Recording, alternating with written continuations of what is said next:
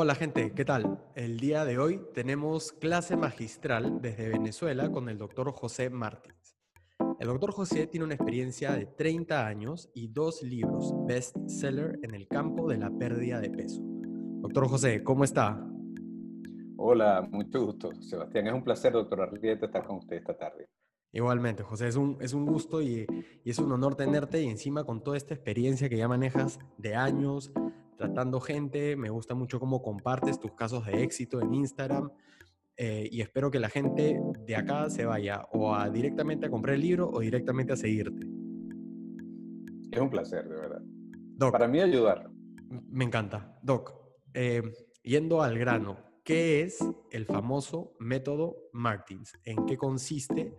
Y cómo la gente puede empezar a informarse un poquito de este método innovador suyo que puede permitirlos vivir una vida sana, plena, libre de sobrepeso y de obesidad que es tan peligrosa.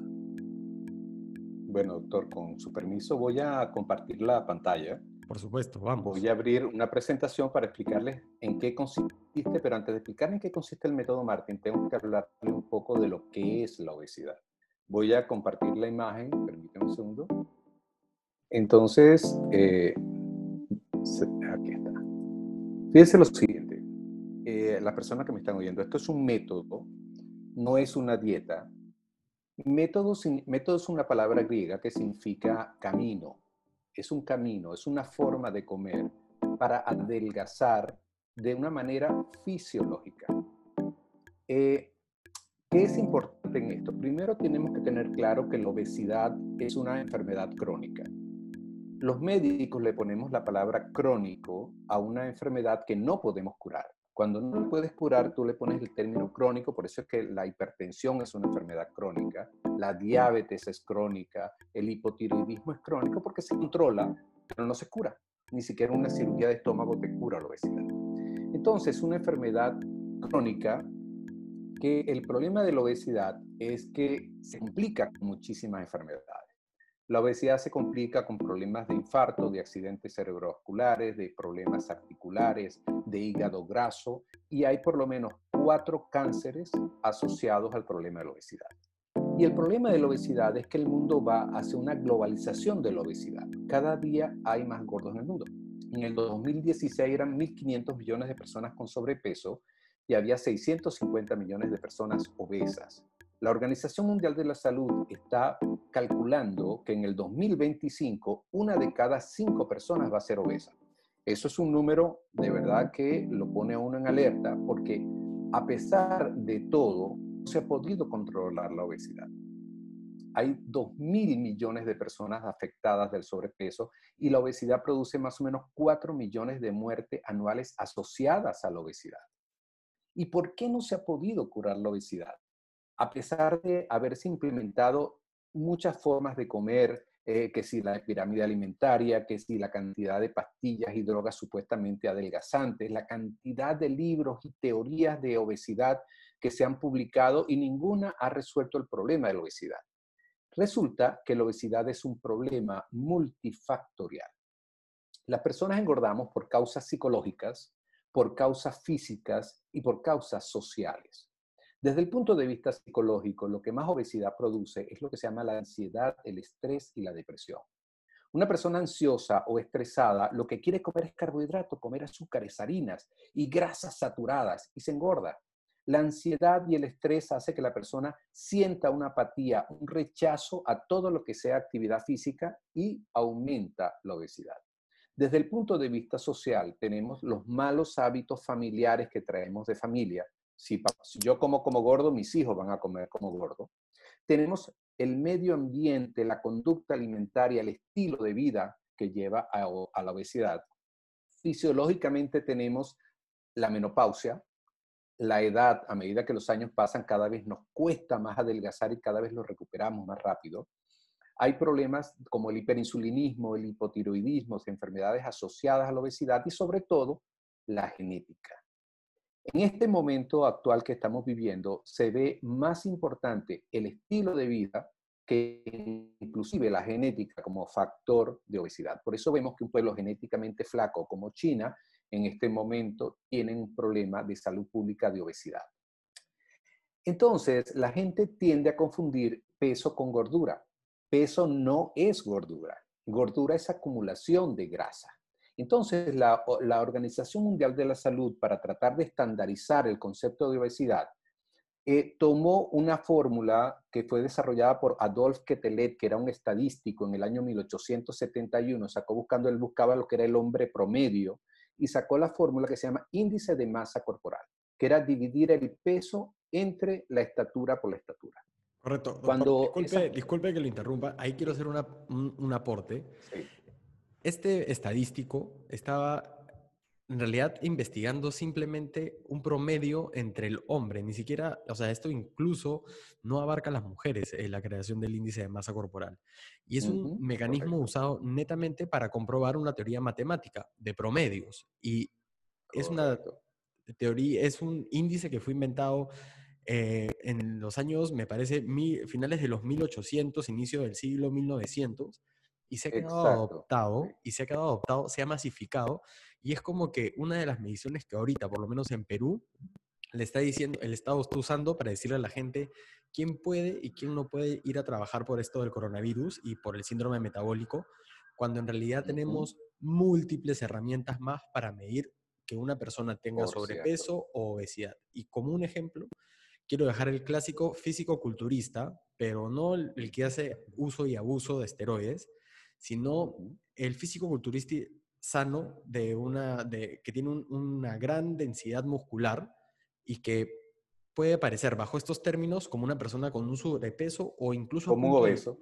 o incluso a punto de llegar a obesidad, pero es una persona increíblemente sana, a diferencia de algunas personas que pueden salir casi que llegan al sobrepeso o que están normales, pero son estos llamados los flacos gordos o los skinny fat, que en realidad son personas que tú las ves completamente delgadas, pero tienen dentro de los órganos una gran acumulación de grasa e incluso empiezan a tener esta barriga que acá le decimos la panza chelera, la panza de la cerveza. Ese la barriga tipo, Exacto. Ese tipo de obesidad central, queridos, es la más peligrosa de todas. No lo interrumpo a eso voy, porque eh, eso tienes toda la razón. Te fuiste como dos diapositivas por delante de donde estaba yo. Este, porque el índice de masa corporal te cataloga a la persona obesa cuando tiene un índice de masa corporal por encima de 30. Pero resulta que el índice de masa corporal tiene demasiados errores. Ves, por ejemplo, aquí tienes dos hombres de un metro ochenta, los dos pesan 120 kilos y por el índice de masa corporal los dos son obesos. Pero es falso. El señor de la derecha es obeso, pero el de la izquierda no, porque tiene lo que tú acabas de mencionar, que es desarrollo de masa muscular. El índice de masa corporal tiene muchísimos errores, ya que solo relaciona el peso de la persona, no la masa de grasa de la persona. Entonces, el índice de masa corporal, por ejemplo, no se puede calcular en niños ni en ancianos. No se puede calcular en personas que tengan desarrollo muscular. Una mujer en la etapa menstrual o una mujer embarazada no se le puede hacer índice de masa corporal. Las personas que tienen retención hídrica no pueden hacerse índice de masa corporal. Hombres y mujeres somos diferentes. El hombre tiene menor cantidad de grasa que una mujer. Entonces, no, no son corporalmente iguales, ni tampoco los diferentes grupos raciales. Por ejemplo, un asiático tiende a tener menos carga de grasa, por ejemplo, que un caucásico o que un africano. Son diferentes las masas corporales. Entonces, tiene muchos errores y por eso lo que es la Universidad de Harvard está preconizando junto con el Colegio de Cardiólogos de los Estados Unidos es el uso del índice de cintura-estatura, porque el índice cintura-estatura correlaciona la cantidad de la grasa del ombligo con la estatura de la persona. Y cuando se divide la cintura entre la estatura, el valor debe ser menor de 0,50. Ya la persona que tiene más de 0,50 se considera un obeso abdominal. Así tenga las piernas flacas y los pies flacos, las piernas flacas. Si tiene grasa visceral, es un obeso abdominal y si el número da por encima de 0,54, ya se considera que es un, tiene riesgo de desarrollar una diabetes tipo 2. Inclusive es el mejor determinante del riesgo de enfermedad cardiovascular dado por el Colegio de Cardiólogos de los Estados Unidos. Entonces, es más importante medir la barriga que el peso de la persona. Ahora, con respecto a la pérdida de peso, los hombres y las mujeres perdemos peso en forma diferente. Nosotros los hombres perdemos peso casi, como lo ves aquí, casi en forma lineal. bajamos peso, bajamos peso rápidamente, porque el hombre no ovula ni tiene menstruación. Entonces, la mujer baja de peso, pero cuando la mujer ovula el día 13, 14 del ciclo, la mujer retiene líquido y sube de peso. Vuelve a bajar de peso y sube de peso cuando come salado, cuando se trasnocha, cuando se deprime, cuando resolución, cuando pelea con el marido, cuando sale la luna llena, etc. La mujer siente retener líquido, aumenta de peso, luego vuelve a bajar de peso y sube de peso cuando le viene la menstruación. Dos días antes de la menstruación, la mujer se llena de líquido, aumenta el peso hasta dos kilos y no lo pierde sino hasta el cuarto, quinto día de la menstruación. Es que vuelve nuevamente a perder peso. Es decir, vamos a perder peso entre el principio y el final, pero el hombre lineal y la mujer con subidas y bajadas por la retención hídrica. Porque peso, peso es agua, peso no es grasa. La grasa es muy, muy ligera. Por ejemplo, adelgazar es, tú ves a esta niña, esta niña es obesa, y tú la ves luego delgada es simplemente porque perdió grasa corporal. Perdió peso, sí, pero no está flaca porque perdió peso, está flaca porque perdió volumen de grasa corporal y tú la ves luego, seis años después, estas son fotos tomadas en mi consultorio, seis años después la niña se mantiene en un peso adecuado. Nadie hace dieta seis años. Que doctor, exacto, eso es, eso es algo que quería, que quería comentar, ¿no?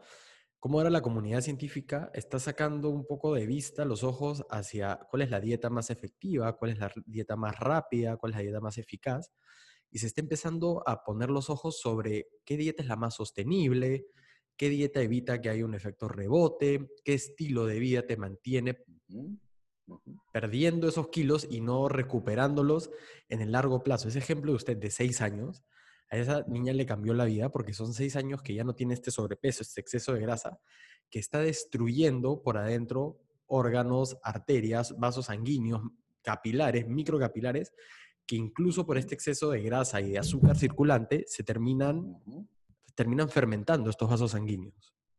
Claro. Y nadie se dieta seis años, simplemente ella aprendió a comer. La idea es aprender a comer y perder grasa corporal. Tú ves este cambio, esto es pérdida de grasa corporal, no importa cuántos kilos perdió. Perdió tallas de ropa. Lo que nos interesa es que el paciente adelgace, que como lo puedes acá, que pierda grasa corporal y sobre todo la barriga. El énfasis nuestro es la barriga. Con la pérdida de la barriga se pierde todo lo demás. Y lo importante, personas en, de edad avanzada, como ves esta señora, si ves la foto a la derecha, la señora se ve mucho más joven que en la foto anterior, porque la obesidad envejece. Okay, ¿qué, más, ¿qué, más difícil, ¿Qué es más difícil? ¿Perder, ¿Perder peso a los 25 años, a los 35, 45, 55, 65? Lo que sucede es, que hay un fenómeno que es el, el metabolismo es igual a masa muscular por consumo de oxígeno entre la edad. ¿Qué significa esto? Que la edad y el metabolismo son inversamente proporcionales. A más edad disminuye la cantidad de energía de consumo muscular, eh, consumo de oxígeno. Que se, entonces, ¿qué pasa? A medida que pasa el tiempo, nos cuesta cada vez más adelgazar y cada vez lo recuperamos más rápido. Entonces, cuando uno es muchacho, uno quema hasta lo que no debe. Entonces, muchacho es flaco, pero se empieza a engordar ya, las personas adultas tienden a ser gordas, a costarle adelgazar. Y como no se puede cambiar la edad, hay que aumentar el consumo de oxígeno celular, que es la actividad física. Correcto. Entonces, son muchas cosas eh, exacto, y es la importancia eh, de concentrarnos en mantener una masa muscular a lo largo de toda la vida. Eso de que las pesas son para los chicos, eso es, pero algo completamente retrógrado, porque es tu vida la que está en juego, no la vida de los chicos ni lo que tú piensas. Entonces, acá lo que la ciencia nos está diciendo es, tienes que mantener esa masa muscular y la única forma de mantenerla es que haya un estímulo de estrés que le permita estirarse, romperse y Incluso hay estudios científicos que señalan que puedes tener una dieta de una restricción calórica fuerte, pero si tienes el estímulo de las pesas, el estímulo de la hipertrofia, por más baja que sea calóricamente tu dieta, se va a empezar a preservar el músculo porque el cuerpo manda las señales necesarias para indicarle al resto del metabolismo, al resto del organismo, que protejan ese músculo. Sí. Eh, músculo que no se estimula se atrofia y lo que consume oxígeno, lo importante es el VO2, el, la carga de consumo de oxígeno celular. Entonces, nosotros en nuestro método, en nuestra clínica, pues como lo ves acá, y hacemos consultas online y hacemos consultas presenciales, pero ahorita eh, por la pandemia, pues la clínica está cerrada. Pero está muy bonito, dijiste, pues tenemos... Felicitaciones. Ah, gracias, gracias. Y este, pues tenemos varios libros, dos libros publicados. ¿Qué es lo importante? Fíjate lo siguiente. Si yo te prohíbo un alimento, va a ser lo primero que vas a tener ganas de comer. No importa lo que yo te prohíba, te van a dar ganas de comerlo. Yo, a lo mejor usted no come pan, pero basta que yo te prohíba el pan para que te den ganas de comer pan. Entonces, el primer punto importante de este método es que no hay alimentos prohibidos. No hay nada que no se pueda comer. La gente siempre piensa, no es que no puedo comer papa porque me engorda, no, no puedo comer grasa. No, no, no, no. Todo se come uno tiene que comer no solamente proteínas y vegetales, sino también grasas, carbohidratos. Y el alimento más importante de la naturaleza es el carbohidrato. No podemos vivir sin carbohidrato. El carbohidrato está ligado inclusive a nuestros genes. La ribosa es parte fundamental del DNA del ser humano. Entonces, el carbohidrato resulta que el carbohidrato es el único alimento que se convierte en azúcar, en glucosa. Y las células, todas nuestras células, nuestro cerebro, nuestro corazón, nuestro hígado, todo nuestro cuerpo, las células están diseñadas para quemar azúcar. El azúcar es la moneda, la moneda energética, como el ATP, es la moneda energética de mi organismo. Mi sangre tiene que tener azúcar circulando las 24 horas del día. Coma o no coma, yo tengo que tener azúcar en la sangre. Por supuesto, no puedo tener demasiada azúcar en la sangre. Eso se llama diabetes, porque el exceso de azúcar quema los vasos por dentro, daña el endotelio vascular. Pero tampoco puedo tener el azúcar baja. Por debajo de 60, 50 se me produce una hipoglicemia. Y si esa hipoglicemia es severa, puedo tener una pérdida de conocimiento e inclusive puedo llegar a convulsionar si tengo una glicemia por debajo de 20, 30. Si una persona tiene una baja de azúcar y usted le agarra a esa muchacha y usted le mete tres hojas de lechuga en la boca, esa muchacha se queda muerta en el piso, no reacciona. Si usted le mete un pedazo de carne para que se lo coma, se queda muerta. Pero si yo le doy un jugo de naranja, de inmediato se revive. ¿Por qué? Porque el jugo de naranja se convirtió de inmediato en azúcar, desde la boca mismo se absorbe el azúcar, pero la lechuga no se volvió azúcar ni la proteína se volvió azúcar.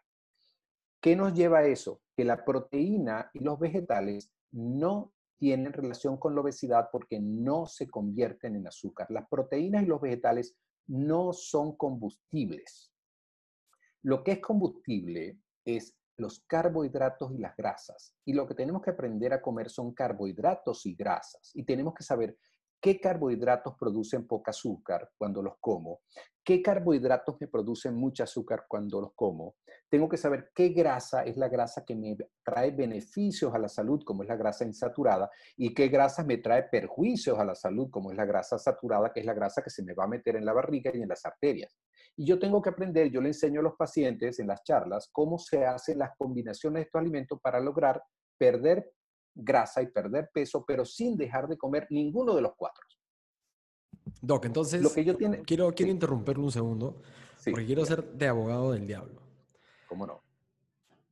Eh, existen ahorita muchísimas dietas que, se, que giran en torno a la cetosis, ¿no? A buscar que el cuerpo libere ácidos grasos que tiene de reserva, eh, buscando, buscando, exacto, buscando que se usen estos ácidos grasos de manera eficiente por el cerebro, por el resto del cuerpo, y de esa manera evitar estos picos insulínicos, evitar estimular todo este sistema glúcido del cuerpo y educar o reeducar al cuerpo a que no solamente use la glucosa como fuente primaria de energía.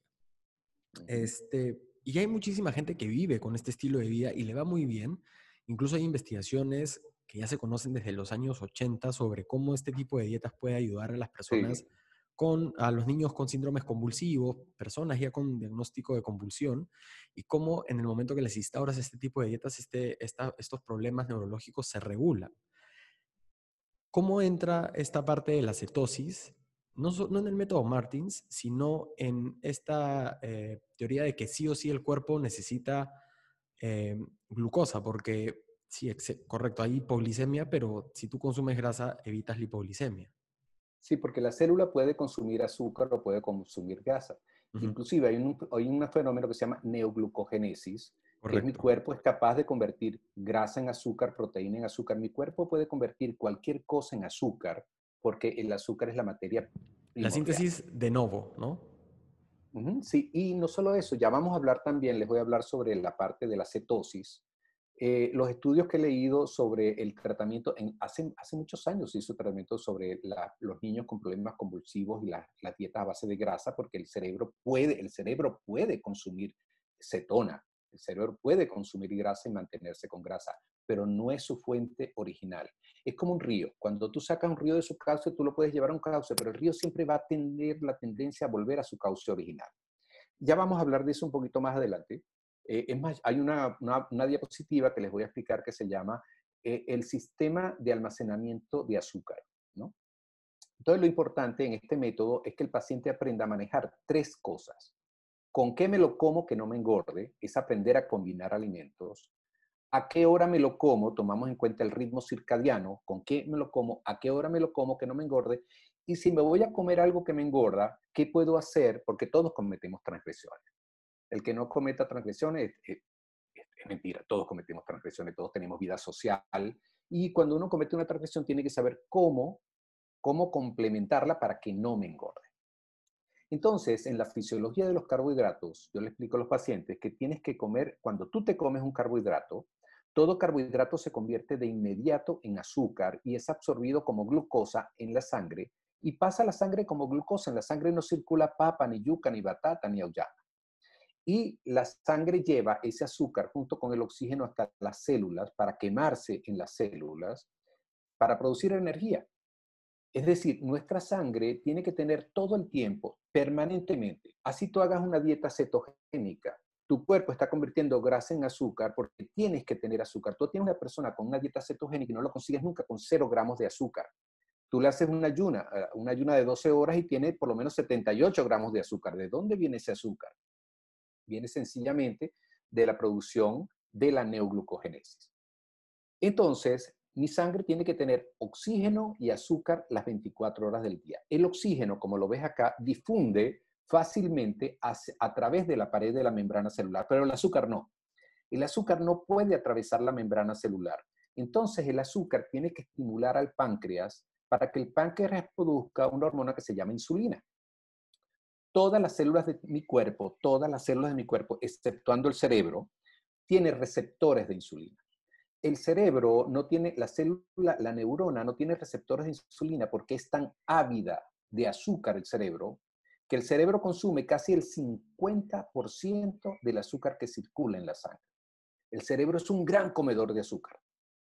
Por eso es que cuando te baja el azúcar de la sangre te pones irritable, te pones de mal humor, te pones irritable, no piensas bien, no funcionas bien.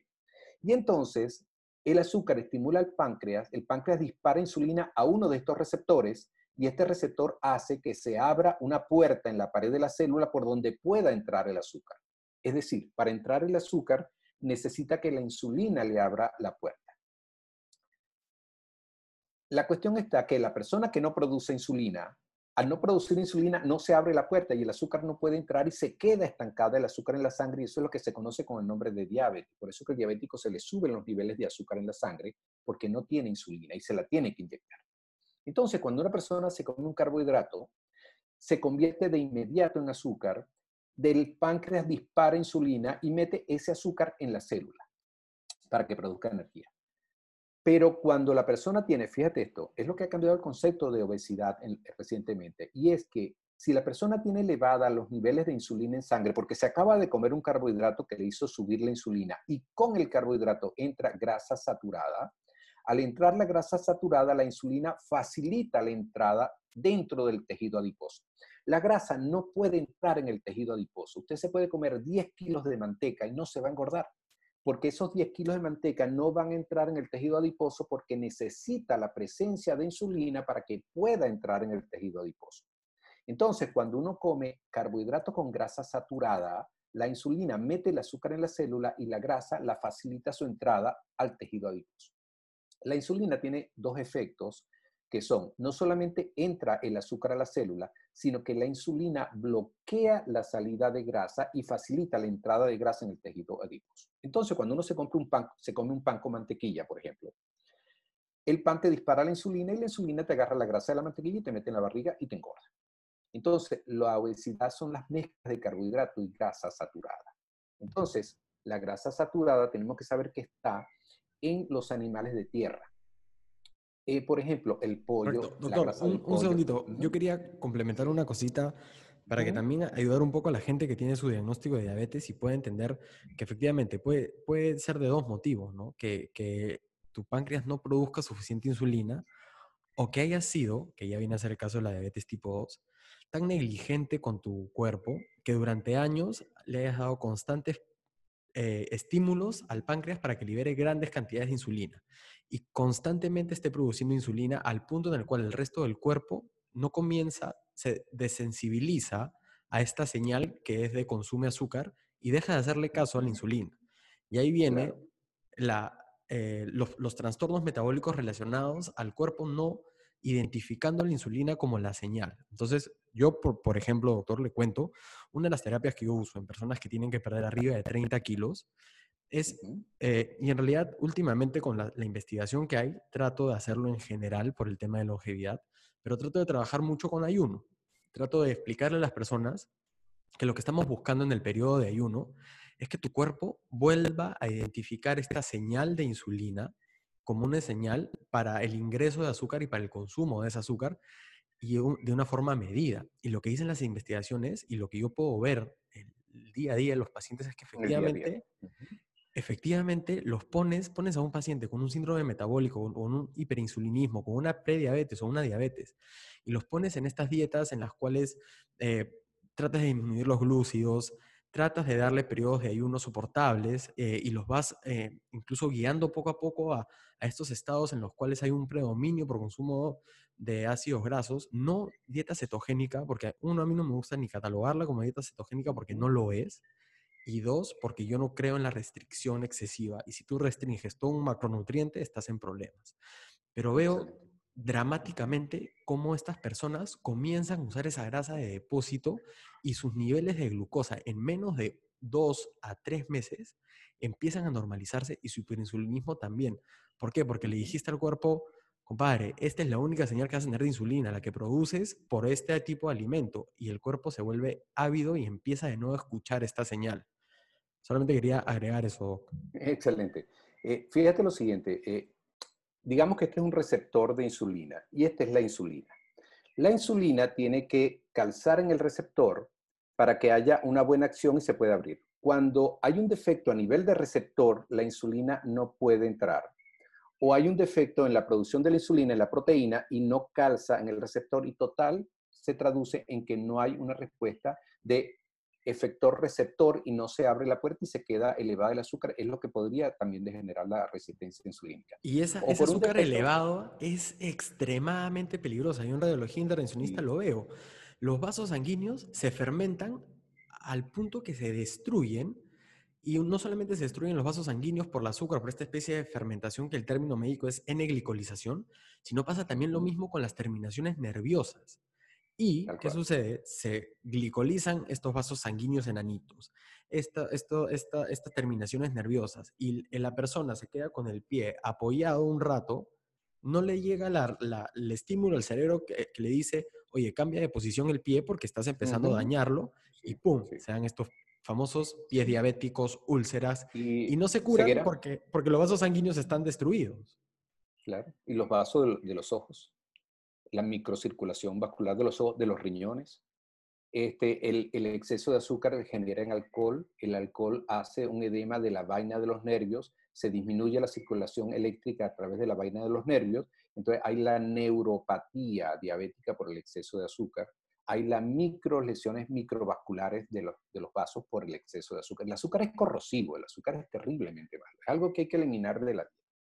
Pero la idea es aprender a comer de todo y no ser restrictivo. Entonces, la grasa saturada se consigue en la grasa, fíjate que alrededor de, la carne, de la carne siempre está la grasa saturada, los productos que se hacen con ella, como el chorizo, el morcillo, las tocinetas, eso es grasa saturada, pero también hay grasa saturada los productos de mamíferos como leche, queso, yogur, mantequilla, mayonesa, las fritangas, el aceite de palma es grasa saturada y el aceite de coco es grasa saturada. Entonces, la grasa saturada hay que identificarla para saber cómo se come, porque cuando tú comes grasa saturada, como lo ves acá, la grasa saturada puede pasar a la sangre, pero no se mete en la barriga. Para que la grasa se meta en el, en el abdomen, tiene que haber insulina, que es la que mete la grasa en el tejido adiposo. ¿Qué significa esto?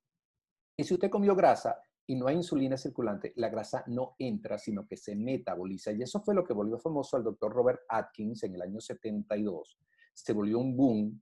Fue tan grande el boom del doctor Atkins que ha sido el único médico que ha cotizado en la bolsa de valores en Nueva York. La dieta Atkins. El, el tamaño que llegó ese señor. Este Atkins te quitaba 15 kilos en un mes comiendo grasa, manteca, chorizo, morcillas, chitorra, cacao, huevo frito, manteca, puras grasas, te quitaba el carbohidrato. ¿Por qué te quitaba el carbohidrato? Para que no produjeras insulina y si no hay insulina no va a entrar la grasa y como no tienes azúcar tienes que tomar otra fuente, otra vía alterna de producción de energía que son las grasas. Entonces te ponías flaco. Pero ¿qué pasó con Atkins? En el 86 se declaró en quiebra ¿Y qué pasó con Atkins? Que resulta que la gente, cuando comías carbohidratos, te volvías a engordar y el rebote era mucho más grande que lo que habías adelgazado con la dieta de Atkins. Y segundo, aumentó la tasa de infarto, la tasa de accidentes cerebrovasculares. Esta dieta ketogénica actual ya se experimentó en el año 72, fue un éxito total y fue un fracaso abrumador. Claro. Pero ¿qué nos enseñó Atkins? Que la grasa saturada no engorda, a menos que se acompañe de carbohidratos. Correcto. Y eso, doctor, eso cambió un paradigma completo, ¿verdad? Y yo lo pude leer en su libro porque usted lo define, lo define muy bonito cómo esta, esta dieta este, high carb, low fat, esta dieta alta en carbohidratos y baja en grasas, hasta hace, me parece que tres a cinco años recién había una postura firme de la Academia Americana de Nutrición, que es más o menos la que empieza a dictar las normas, y de incluso de la Academia eh, Europea de Nutrición, que han dicho efectivamente nos equivocamos, la grasa no era el problema, era el azúcar, a cambiar todo de nuevo, ¿no? La pirámide alimentaria, ¿te acuerdas de la pirámide? Por supuesto. La pirámide era, grasa arriba chiquito y era puro carbohidrato abajo. Eso no podía solucionar nunca el problema de la obesidad. Correcto, y era, y era, un, y era un, vicio completo y a mí me va a gustar algún día poder hablar con usted sobre si usted considera que el azúcar actúa como una sustancia dependiente a nivel del sistema nervioso central. Exacto. En algún momento, doctor. El día de hoy no, porque yo tengo un video hecho sobre cómo funciona, en el cual defiendo que el azúcar no es adictiva y hasta ahora no lo puedo subir porque no me atrevo, porque yo sigo consciente y considero que el azúcar te hace te incentiva a comer de más otros tipos de alimentos. Entonces, tengo ahí un conflicto científico que no me deja publicar el video. No, no, inclusive, por ejemplo, la cerveza, que vamos a ver ahorita, tiene un índice glicémico alto. Cuando tomas cerveza, quieres comer grasa mala. quieres comer grasa mala, quieres comer es grasa mala. Ya te voy a explicar más o menos por qué. Porque eso es un mecanismo cerebral. Eh, vamos, vamos, vamos a verlo, vamos a verlo. Primero que nada... No me chanque mucho la cerveza, que... no, no, no. Acá tiene un fan. Fíjate lo siguiente, las personas no podemos vivir sin carbohidratos. Usted se puede quitar el carbohidrato una semana, 15 días, se lo puede quitar un mes, se lo puede quitar tres meses, pero no puedes vivir sin carbohidrato. Entonces, como yo no puedo vivir sin comer carbohidrato y yo quiero adelgazar comiendo carbohidrato, yo tengo que saber cuál es la cantidad de azúcar que produce un carbohidrato. Yo tengo que saber, por ejemplo, que una lenteja, 50 gramos de lenteja produce muy poco azúcar. 50 gramos de arroz produce mucha más azúcar que 50 gramos de lenteja y 50 gramos de papa produce muchísima más azúcar. Si yo como lenteja que produce poca azúcar, mi páncreas va a liberar poca insulina. Si yo como arroz, voy a liberar más insulina que con la lenteja y si como papas, voy a liberar muchísima más insulina. Mientras más azúcar tenga un carbohidrato, más insulina voy a producir yo como respuesta. Y mientras más insulina produzco, más facilitación de grasa tengo dentro de las vísceras. Entonces, se hizo un estudio en la Universidad de Toronto con un grupo de médicos. Ellos agarraron, hicieron un estudio multicéntrico, midieron con 50 gramos de carbohidrato cuánto producía de azúcar. Y vieron que cada carbohidrato produce un pico diferente. Ellos tomaron el azúcar pura como base y le dieron el valor de 100 Este estudio después lo repitió la Universidad de Harvard, pero ellos no tomaron el azúcar porque ya Canadá había tomado el azúcar y, Harvard lo hizo con el pan blanco. Entonces, para los estudios de Harvard eh, se usa el pan blanco como base y los demás estudios utilizan el azúcar como base. El azúcar tiene un valor de 100. Se fue arbitrario, le pudieron haber puesto 20 o 10, le pudieron hacer un 100. Y cuando compararon con el azúcar, vieron que hay carbohidratos que producen por encima del azúcar y otros producen por debajo, y hay unos que casi no producen azúcar en su vida. A ese valor lo llamaron índice glicémico. Entonces, los carbohidratos que tenían una producción por encima de 65 los llamaron carbohidratos malos porque producen mucha insulina y los buenos los que producen menos de 65. Entonces, la idea es aprender, es lo que yo le enseño al paciente, cómo va a adelgazar, pero sin dejar de comer carbohidratos, nos vamos a dirigir hacia los carbohidratos de bajo índice glicémico. Y entonces llegamos a un punto bien importante que yo trato de hacer énfasis en los pacientes que lo entiendan y lo comprendan, que es el sistema que ha desarrollado el ser humano a lo largo de toda la evolución. Como mi sangre necesita azúcar y yo no puedo estar comiendo toda, cada cinco minutos para mantener azúcar en la sangre, mi cuerpo ha desarrollado un sistema para almacenar azúcar para cuando yo no coma tener una reserva energética y después vamos a ver lo que es la resistencia insulínica. Cuando yo me como un carbohidrato, este se convierte de inmediato en azúcar y ya sabemos que la sangre va a llevar ese azúcar a las células para producir energía. Cuando hay más azúcar de la que yo puedo quemar, mi cuerpo comienza a guardar azúcar dentro de los músculos, comprime el azúcar y forma una cosa que se llama glucógeno y llena mis músculos de glucógeno y hasta que se llenen y luego llena mi hígado completo de glucógeno glucógeno. El, peso del hígado puede llegar a ser hasta el 10% de puro glucógeno, de puro azúcar comprimido. Esta es una reserva que yo tengo para utilizarla en el momento en que yo no esté comiendo. Si yo tengo el músculo lleno y el hígado lleno de azúcar y sigue entrando más azúcar, mi cuerpo convierte azúcar en grasa, en ácido graso y los almacena dentro del tejido adiposo. ¿Por qué? Porque la capacidad de almacenar azúcar en el hígado y en los músculos es muy limitada, pero en el tejido graso es hasta la que compita con la, la vida del individuo. Yo puedo almacenar grasa hasta llenarme un salón. Y la gente debe decir, qué fregado el cuerpo humano, qué malo para estar, ¿por qué tiene este mecanismo de almacenar grasa?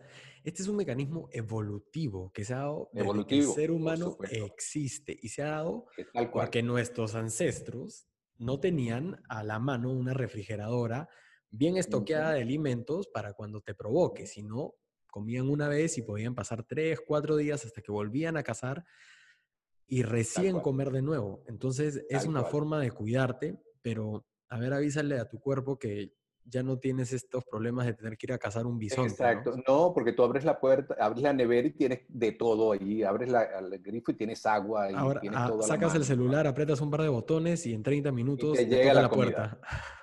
Te llega la comida. Entonces, ¿Por qué almaceno azúcar en el hígado y en los músculos? Porque cuando yo no he comido y yo tengo, por ejemplo, 12 horas que no como, yo esa reserva empiezo a convertir glucógeno en azúcar y el glucógeno me va a mantener los niveles estables de azúcar para que a mí no se me produzca una hipoglicemia cuando no he comido. Por eso es que yo tengo 12 horas, 14 horas sin comer y yo todavía tengo como 78 gramos de azúcar en la sangre. ¿Y esa sangre, ese azúcar de dónde viene? De lo que yo tengo guardado en el hígado y en los músculos. Pero cuando llega un momento en que se me acaba, se me agota el glucógeno del músculo y se me agota el glucógeno hepático, entonces mi cuerpo echa mano a las grasas y empieza a movilizar grasa hacia el hígado para que mi hígado produzca cetona y esta cetona, mi cuerpo utiliza la cetona como combustible mientras llega el azúcar. Cuando llegue el azúcar se revierte este sistema, cuando vuelves a comer carbohidratos. Y esto es la base de las del fasting, de las dietas de ayuno intermitente, y es la base de las dietas cetogénicas, que es simplemente suprimir el carbohidrato, ponerte a pasar hambre sencillamente para que agotes el glucógeno y tengas que utilizar la grasa como fuente energética. Correcto. Y, estas dietas cetogénicas, esta dieta keto, es una dieta relativamente peligrosa. No es algo que cualquier persona sin una buena guía y con unos buenos criterios Puede hacer porque puedes terminar con una deshidratación severa y la deshidratación severa te puede matar. ¿Por qué? Porque estos, estos cuerpos cetónicos estimulan la diuresis, estimulan a que tú vayas al baño a orinar y ahí pierdas electrolitos. Entonces, una persona que está consumiendo quizás un antipsicótico, quizás un, un antidepresivo que desestabiliza los niveles de sal del cuerpo normales y se mete a hacer una dieta keto, puede terminar muerta Es así de crítico esto, ¿verdad? Sí, a mí me preguntan muchas veces, doctor, ¿usted la recomienda? Mire, yo, yo no te recomiendo ninguna dieta, ninguna dieta, pero si vas a hacer alguna, hazla de mano de un médico. O sea, tú quieres hacer una, una dieta cetogénica que sea dirigida por un médico, que te guíe un médico que te evalúe, te diga si lo puedes hacer, no lo puedes hacer y te dé los, los pros y los contras. Yo primordialmente no, no apoyo ningún tipo de dieta porque no es natural. Entonces... doctor, ah, para hacer una pequeña reflexión sobre el tema, yo tampoco recomiendo ningún tipo de dieta. Lo que recomiendo son eh, estrategias, opciones, y creo que eso es lo que la gente tiene que buscar, ¿no? Porque si vas donde un profesional que solamente maneja un tipo de alimentación y no te da opciones para que este estilo de vida se amolde a ti, sino tú te tienes que amoldar, por ejemplo, de nuevo en el caso de la dieta keto, ¿no?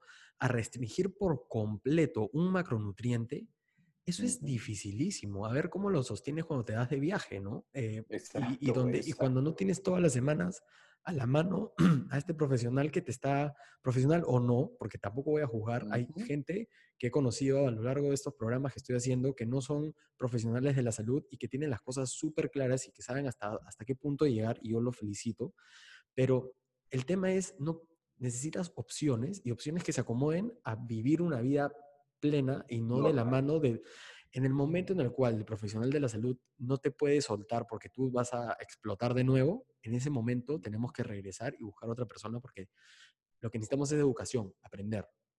Exacto, has dado con el martillo en el clavo. Eso es la gran verdad. Y de acuerdo contigo 100%. Y llegamos al punto de la resistencia insulínica. ¿Qué es la resistencia insulínica? Sencillamente sabemos que la insulina tiene que unirse a un receptor para que se abra una puerta y pueda entrar el azúcar. Pero cuando la insulina se une al receptor y la puerta no se abre y el azúcar no puede entrar, el páncreas produce mayores cantidades de insulina para que vaya a los demás receptores hasta que se abra la puerta y pueda entrar el azúcar. Es decir, la célula se ha hecho resistente al efecto de la insulina y el páncreas hipersecreta mayores, secreta mayores cantidades de insulina para que entre la misma cantidad de azúcar. Entonces, cuando el páncreas produce ese exceso de insulina, la insulina comienza a meter y meter grasa en la barriga, por eso es que la resistencia insulínica se asocia con aumento del perímetro abdominal. La grasa la empieza a meter en el hígado y el hígado comienza a hacer lo que se llama hígado graso y aumentan los niveles de colesterol y sobre todo el colesterol malo de producción hepática. La insulina hace que la grasa entre en las paredes arteriales y se producen ateromas. En las mujeres la insulina mata la granulosa de los ovarios y produce síndrome de ovarios poliquísticos e infertilidad y trastornos menstruales. Y el exceso de insulina crea una ansiedad terrible por comer carbohidratos entre las 4 y las 6 de la tarde. Esos son signos que caracterizan a una persona con una resistencia insulínica. Y uno le ve los nudillos y hay este fenómeno que se ve en los nudillos oscuros, se llama pseudoacantosis nigricans, un signo indirecto de resistencia insulínica, igual que el aumento de la grasa visceral, igual que las verrugas en el cuello o estos angiomas rubí que son como unos lunarcitos rojos en el tórax, en el abdomen, hacen sospechar siempre problemas de resistencia insulínica. El ejercicio es vital porque el ejercicio, el que no hace ejercicio, engorda.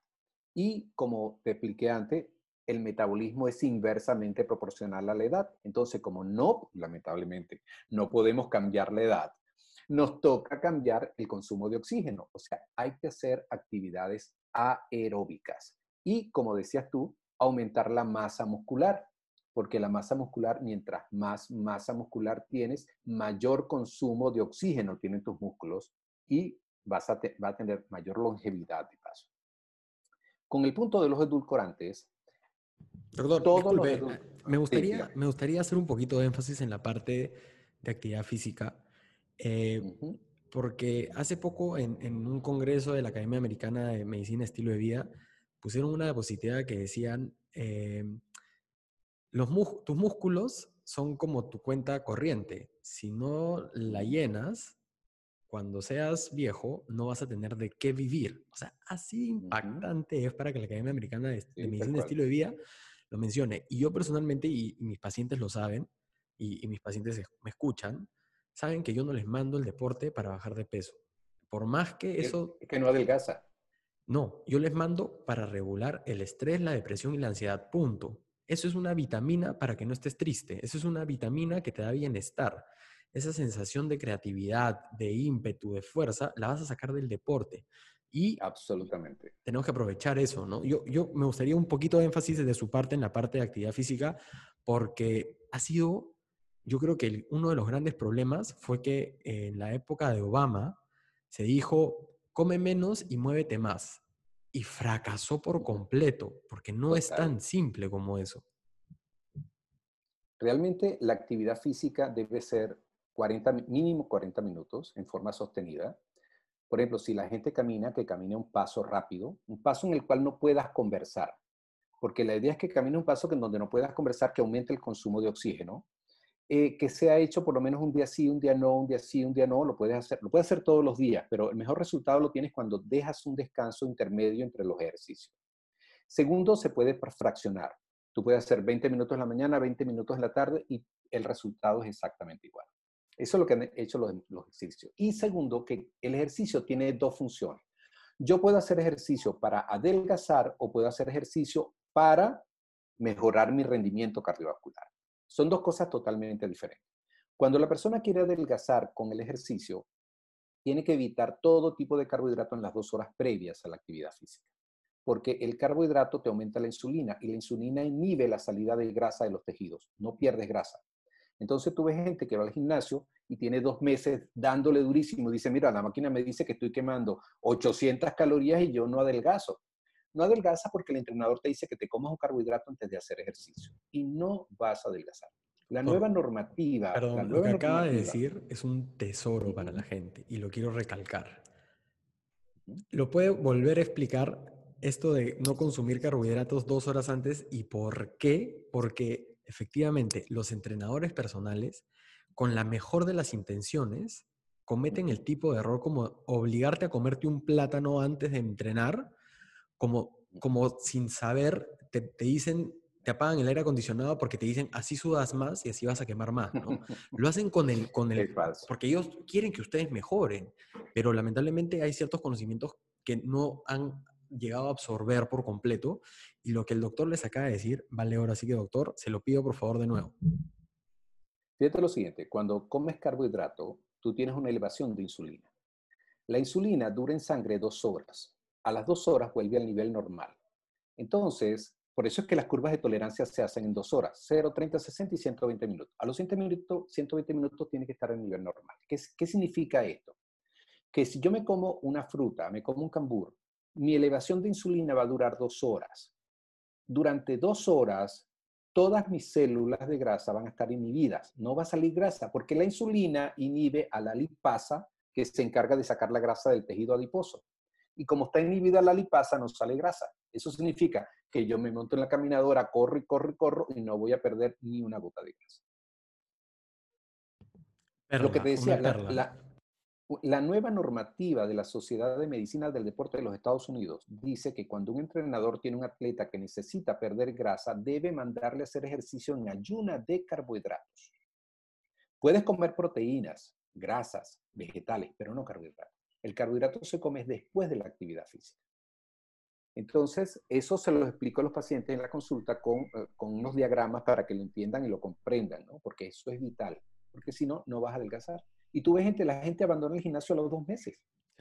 porque no le ve el queso a la tostada y dice, bueno, y que estoy perdiendo mi tiempo acá y no del gaso. Pero perdón, en la puerta del gimnasio tienen un, un, estante vendiéndote quemadores de grasa, aceleradores del metabolismo, porque saben que tú vas a pasar por allí mañana o tarde. Y cuando pase por allí, porque tú vas a ver que no da el gas y dices, oye, tengo algo malo en el metabolismo que no me funciona, déjame comprarme un quemador de grasa. La torta. Entonces, este, siguiendo el hilo del pensamiento, este, los edulcorantes, los edulcorantes, eso de que la, usted ha recibido en su correo que si este quema el cerebro, que este vuelve a la gente loca, que pega grito en la calle, eso es mentira. Todos los edulcorantes son inertes. Lo que usted recibe en los correos son guerras comerciales entre las diferentes casas. Todos los edulcorantes son inertes, todos se pulsan como usted lo, toma. Yo les recomiendo cualquiera, el que le guste es válido. La diferencia de los edulcorantes están que los que se pueden cocinar y los que no. Use cualquiera. Lo que no debe usar es azúcar. Ni azúcar blanca ni azúcar morena. La sacarosa es el principal productor de infarto a nivel mundial. Uno no debe usar azúcar. Doc, yo quiero eh, complementar un poquito eso de los edulcorantes, porque, eh, a ver, se dice que causan cáncer y, eh, un no hay ningún estudio. fin de enfermedad. Ay, pero el estudio es en ratas a concentraciones que un ser humano y una rata jamás consumirían en una sentada. Y, Eso es imposible. Y los edulcorantes, a ver, riesgo, beneficio y sostenibilidad en el tiempo. ¿Qué significa esto? Digamos que efectivamente a una gran ingesta de edulcorantes tú puedas tener algún tipo de problema. Ok, pero si consumes algo medido, con moderación hasta la moderación, no tendría por qué suceder. Y lo otro es, si tú tienes Em, eres adicto a las bebidas azucaradas y yo te la cambio, tu bebida azucarada, por una bebida con un edulcorante, sí o sí te arreglé la vida, te la cambié. Vas a ser otra persona y el edulcorante no te va a hacer ningún tipo de daño. Y eso vale oro, porque acá incluso se está diciendo que el edulcorante genera reacciones insulínicas y que todo, eso no está demostrado. Eso, no está demostrado. Con, con moderación que la moderación. Todo un capítulo, todo un capítulo de, eh, tendríamos que hablar una hora de edulcorante. Yo lo voy a volver a invitar, doctor, para hablar de edulcorante. Yo estoy, yo estoy hablando aquí, eh, así por encima de todo lo que es el método. Eh, mira, los estudios, por ejemplo, de la sacarina, que se hicieron con la sacarina con rata, que produjo cáncer de testículos en, rata, pero era lo que tú decías, a dosis astronómicas, eso no se demostró ni en cerdos, ni en monos, y por supuesto en humanos no hubo pero lo que pasó fue que como quedó aquello de que producía cáncer en rata, eh, quedó la duda sembrada. Y lo que pasa es que tendríamos que hablar, sería un cuento muy largo y sería, porque cómo empezó el aspartame, cómo fue la guerra del aspartame con la guerra con la... Le ponemos un pin y la próxima vez lo visitamos. Ok, entonces con el azúcar, eso sí les pido a la gente, quítese el azúcar de su mesa, pero tampoco utilice fructosa. Están tratando de vender la fructosa y las cosas con fructosa como que si fuesen edulcorantes y no son edulcorantes. O sea, la fructosa, lo que es el monk fruit, lo que es el ágave, eh, la fructosa, la fructosa es el único azúcar que se metaboliza en el hígado y la fructosa está relacionada con hígado graso, con resistencia insulínica y con síndrome metabólico. Entonces, por favor, no endulce con fructosa ni con un derivado de fructosa, ¿ok? Como el monk fruit, que es, todo eso es negocio. Y hay otra cosa que es peor que ello, que se llama el jarabe de maíz alto en fructosa. Muchos productos tienen jarabe de maíz y el jarabe de maíz produce muchas lesiones de todo tipo y es la primera causa de obesidad infantil en los Estados Unidos. El jarabe de maíz se lo están poniendo a casi todo porque el jarabe de maíz produce 300 veces más adicción que el azúcar. Entonces, se lo están poniendo hasta el pan. Y los productos le ponen jarabe de maíz para crear adicción y vender más el producto porque a la gente no le importa si te produce diabetes o no, lo que le importa es los números a fin de mes. Y yo les enseño a los pacientes, sobre todo, cómo se lee la parte nutricional. Eso lleva todo un capítulo a los pacientes a explicarle, porque esto hay que saberlo leer, porque tiene mucho engaño. Doctor, dígame, dígame si no le parece que este tipo de información es la que deberían de estar enseñando en los colegios. Por supuesto. No puede ser, que... Educación básica. Exacto, nos ponen, a ver, yo estoy seguro que esto, esto de, la industria alimentaria no empezó como una mala onda de vamos a matarlos, sino empezó como que cómo hacemos más atractivo nuestro producto, pensando en la satisfacción nuestra, pero terminaron agregando este tipo de, de eh, jarabe eh, de maíz que es súper tóxico para el cuerpo y, y genera una reacción que te hace, todavía no puedo decir con seguridad adictiva, pero genera una reacción en las personas que las hace consumir de más. El jarabe de maíz aumenta 300 veces la adicción al, producto. Entonces, cuando usas jarabe de maíz, el producto se te vende 300 veces más. Y lo que, y lo que yo quiero, para cerrar, para dejarlos continuar, es, gente, cuando ustedes vean algo light, fíjense si es light en grasa o light en azúcar. Porque cuando te presentan algo light que no tiene grasa, es porque ese sabor de la grasa lo han bombardeado de azúcar para que sea atractivo. Y eso es lo más tóxico que hay. Si van a buscar algún producto, busquen que no tenga azúcar añadida y en el mejor de los casos incluso que no tenga una gran cantidad de azúcar. Esa es la clave. La grasa no le tengan miedo, con moderación por la cantidad de calorías que puede brindar. Pero el azúcar, no estamos satanizándola, pero estamos diciendo que es la que puede ser más tóxica y dañina para el ser humano. Lo dejo seguir. Sí, fíjate lo siguiente, la palabra azúcar en nutrición se refiere a sacarosa. Cuando un producto dice que no tiene azúcar añadida, lo que te está diciendo es que no tiene sacarosa añadida.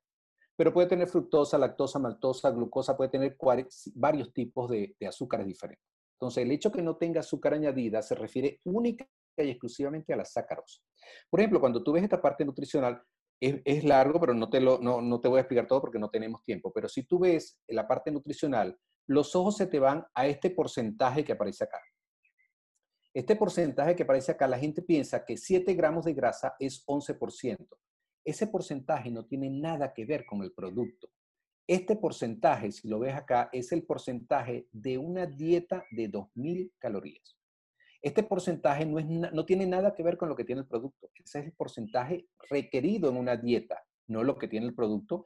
Y hay muchas cosas que yo les enseño al paciente, como cómo calcular la grasa o calcular el carbohidrato que tiene para no engordar en un producto. Eso es una, una cuestión un poquito larga, pero más o menos quería anotar esta parte del engaño que se hace con los porcentajes. Nunca lea los porcentajes. No tiene que sacar su propia cuenta en el automercado. Es, completamente cierto. Eh, doctor, ¿sabe qué me encanta? Que me acaba de decir, yo le enseño a mis pacientes, yo le enseño a mis pacientes, y lo continúa repitiendo. Y la gente decir, oye, pero yo voy para que usted este, me lo dé, me, dé el tratamiento, no para que me enseñe. Y es falso. El término, el término de médico, de donde viene la raíz de médico, es de profesor. Nosotros estamos para enseñarles a ustedes a vivir una vida sana, plena, longeva, no para solucionarlo con pastillas. Esa medicina ya fracasó, se comprobó que no funciona. Ahora toca esto. Yo también a mis pacientes les digo cuando estamos hablando de, la terapia, de cómo va a ser, si se van a animar o no, yo les digo, mira, eh, mi chamba, mi trabajo es educarte hasta que ya no me necesites a mí ni a nadie más para vivir un estilo de vida sano. Y eso repercuta en tu salud y en la salud de tu familia. Punto. Y eso es lo que interesa. No interesa pues que te tenga de la mano para paciente para toda la vida. No, gracias. Exacto. 100% de acuerdo contigo. Absolutamente. Bueno, el aceite de palma y el aceite de coco están relacionados con la producción de infarto. Eso lo alertó la Organización Mundial de la Salud y la FAO en un congreso en Ginebra en el año 2003. Y usted ve en internet un bombardeo diciéndote que el aceite de coco es saludable, que el aceite de coco es maravilloso, que el aceite de coco cura el Alzheimer. Eso es solamente gente publicitando, mercadeando aceite de coco. Y se pagan estudios para tratar de demostrar que el aceite de coco es saludable. Pero ¿qué sucede? Todas las clínicas que tratan enfermedad cardiovascular te dicen que el aceite de coco y el aceite de palma kernel aumenta el riesgo de la enfermedad cardiovascular por los diferentes ácidos palmítico y esteárico que tiene el aceite de coco. el problema es que la gente no ve qué dice la American Heart Association y qué dice la Cleveland Clinic o qué dice la Clínica Mayo, sino que dice la gente, estos gurúes de Internet, la gente de las redes sociales, Sachafines, el otro, qué dicen ellos sobre el aceite de coco. Y están mercadeando aceite de coco. El aceite de coco es terriblemente tóxico. ¿Y qué pasó? La Asociación Americana de Salud Pública acaba de publicar que el 72% de la población norteamericana piensa erróneamente que el aceite de coco es saludable. ¿Y por qué ese número es tan grande? Porque la gente se guía es por publicidad, mercadeo y por las redes sociales.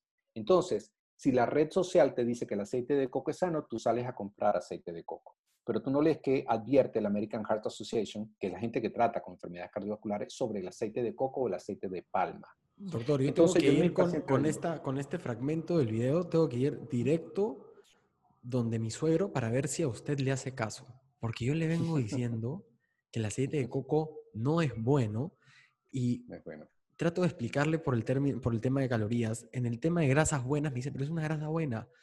Mira. No, es una grasa mala y se, y se marquetea por todos lados y ahora hay azúcar de coco y, esto, esto que, genera, que genera impulsos hormonales en tu cuerpo de golpe no son buenas, no son normales, son alimentos ultraprocesados.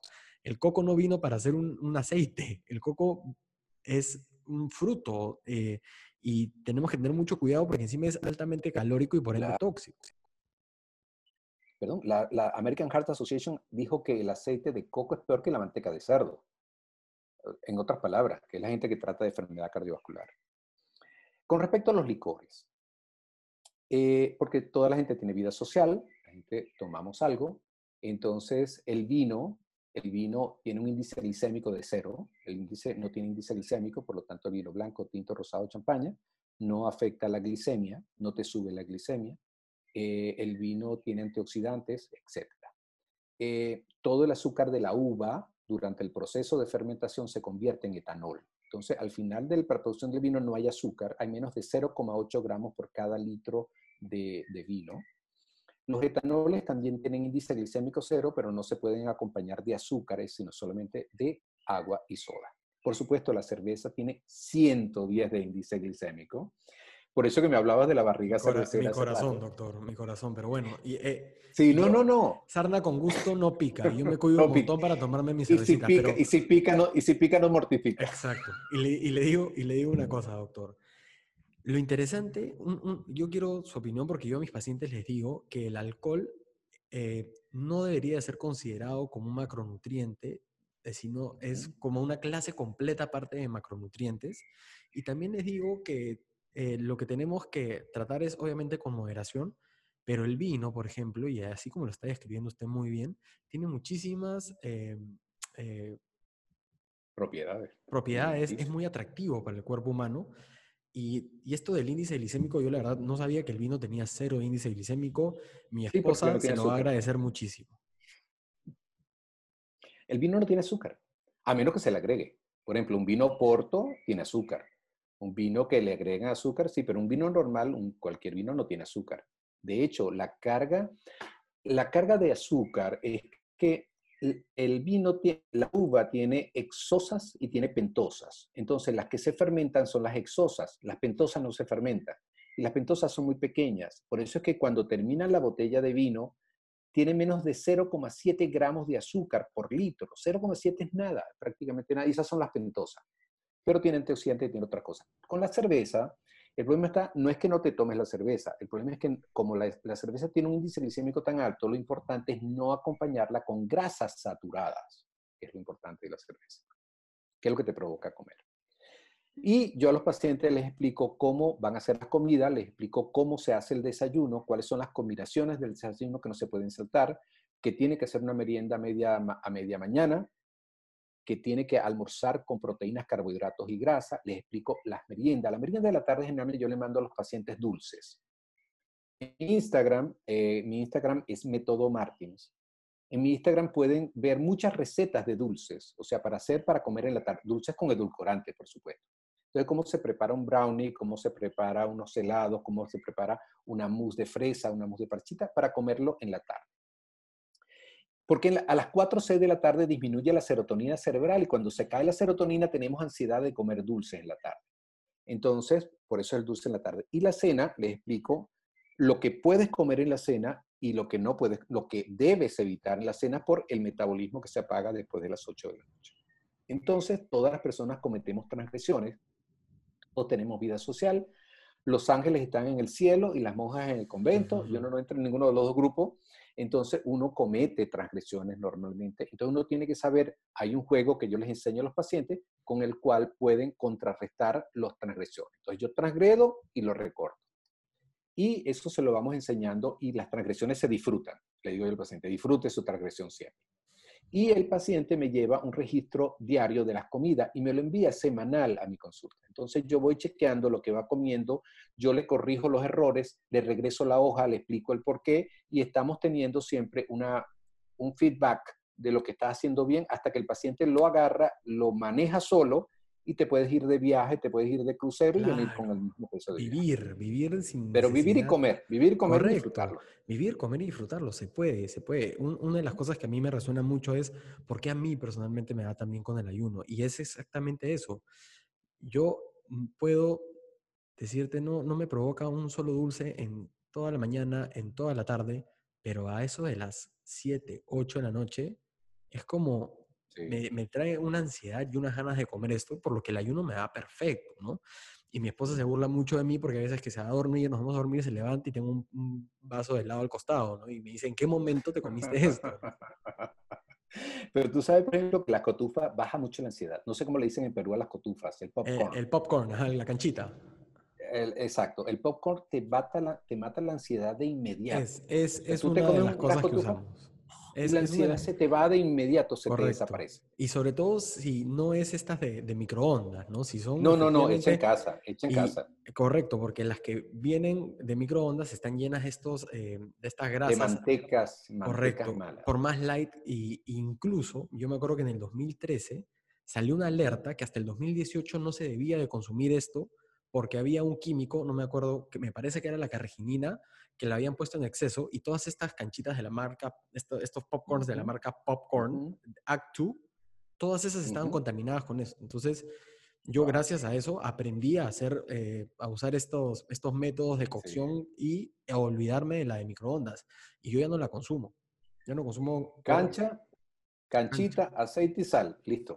Exacto, punto. Y entonces, fíjate, eh, por ejemplo, esta paciente que me mandó, tiene, por ejemplo, del 2012 al 2013, en un año, fíjate, el cambio total, pero sin dejar de comer, sin hacer dietas, o sea, comiendo absolutamente de todo, tomando. Cuando yo veo, cuando yo veo eso, esos cambios, yo no veo pues este, la cintura, la cara, los brazos, sino veo el cambio que le ha hecho de vida a esa persona, ¿no? Porque yo he sido obeso Total. y caminar con, con obesidad es una de las cosas más duras y difíciles por hacer.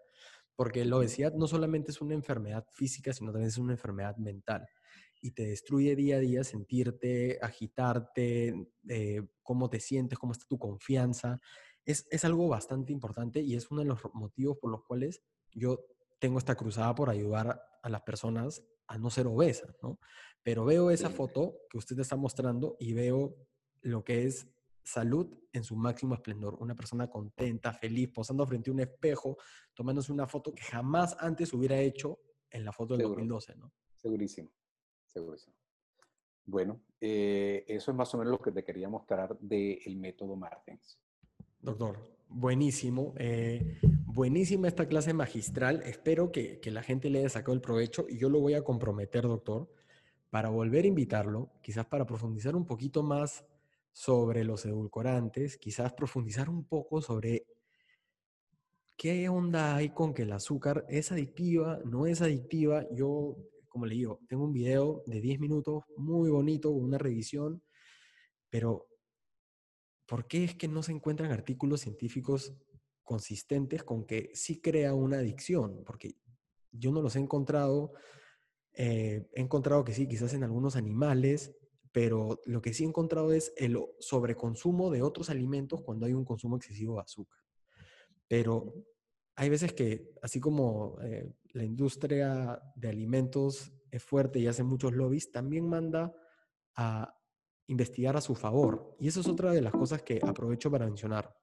Y esto va para todos mis amigos coach. Eh, ah, tenemos que tener mucho cuidado con los estudios científicos que encontramos, porque hay veces que encuentras un estudio científico que favorece tu cadena de pensamiento, pero tienes que aprender a leerlo y tienes que leer que en alguna parte puede figurar que este estudio ha sido patrocinado o por una industria farmacológica o por una industria alimenticia y que ese, ese estudio, por ende, carece de toda legitimidad, porque tenemos que ser con la ciencia duros, rígidos. No puede haber plata que esté financiando esto y menos plata de alguien que tenga un interés puesto en eso. Tal cual, tal cual como lo has dicho. Fíjate lo siguiente, con los estudios hay, mucha, hay que leer primero quién lo hace, dónde se publica, cuál es la, la muestra que tomaron, eh, qué muestra hicieron y generalmente las conclusiones, cuando tú ves un estudio que termina, bueno, hace falta hacer más estudio, hay que hacer falta una, una muestra más grande, eso no lo tomes en cuenta, porque tratan de marcar una idea para que tú la sigas, aunque no lo demuestren en el estudio. Y hay muchos estudios que se pagan. De hecho, se paga para que yo le pago a alguien para que haga un estudio que me favorezca lo que yo estoy vendiendo. Y hay que tener muy en cuenta en un estudio eh, quién, dónde se publica. No todo estudio publicado es bueno. Tienes que saber quién lo publica, dónde lo publican, porque hay mucho cuento, hay mucha mentira, y hay Perfecto. mucho engaño y hay Ahora- mucho dinero detrás de eso. Ahora hay casas eh, editoras, para, para empezar, que tienen sus propias páginas web y que, y que permiten esta publicación de artículos, pero sí es muy importante dónde se publica. ¿Por qué? Porque cuando tú intentas publicar en una revista que tiene prestigio, tú vas a, eh, los científicos pasamos por algo que se llama una revisión por pares. ¿Qué significa esto? Que cinco especialistas en el tema, cinco te estoy dando un número, pero un grupo de especialistas en el tema cogen el papel que tú le has mandado para publicarlo y buscan cómo lo destruyen, cómo lo ponen, eh, cómo lo exponen, cómo encuentran si es que hay algo que no cuadra. Ahí recién, cuando tu papel te lo han devuelto 10 veces haciéndote preguntas y se publica, es que realmente te puedes sentir con la tranquilidad de que sí estás aportando algo a la comunidad científica. Doctor, le agradezco muchísimo por haberse tomado un tiempito para conversar con nosotros sobre su método. Yo voy a eh, taguear definitivamente los dos libros y voy a taguear su Instagram y su página web para que la gente vaya a aprender un poco. Recuerden, gente, que ya no necesitas vivir en el mismo país que en el que vive tu médico para tener una consulta. Y yo creo que la, usemos la telemedicina para realmente sentarnos frente a expertos como el doctor Martins y poder conversar con él. Y miren, él revisa tu dieta, revisa lo que has comido como si fuera una tarea. Eso crea un hábito, eso crea un hábito de que tú estás constantemente evaluando lo que, lo que consumes y no vives en un piloto automático. Yo le quiero agradecer muchísimo, doctor, y espero poder tenerlo pronto. Gracias a ti. Gracias. Cuídese mucho. Ha sido un placer, de verdad. Nos estamos viendo. Gracias, ha sido un placer. Un saludo desde Venezuela a todos por allá.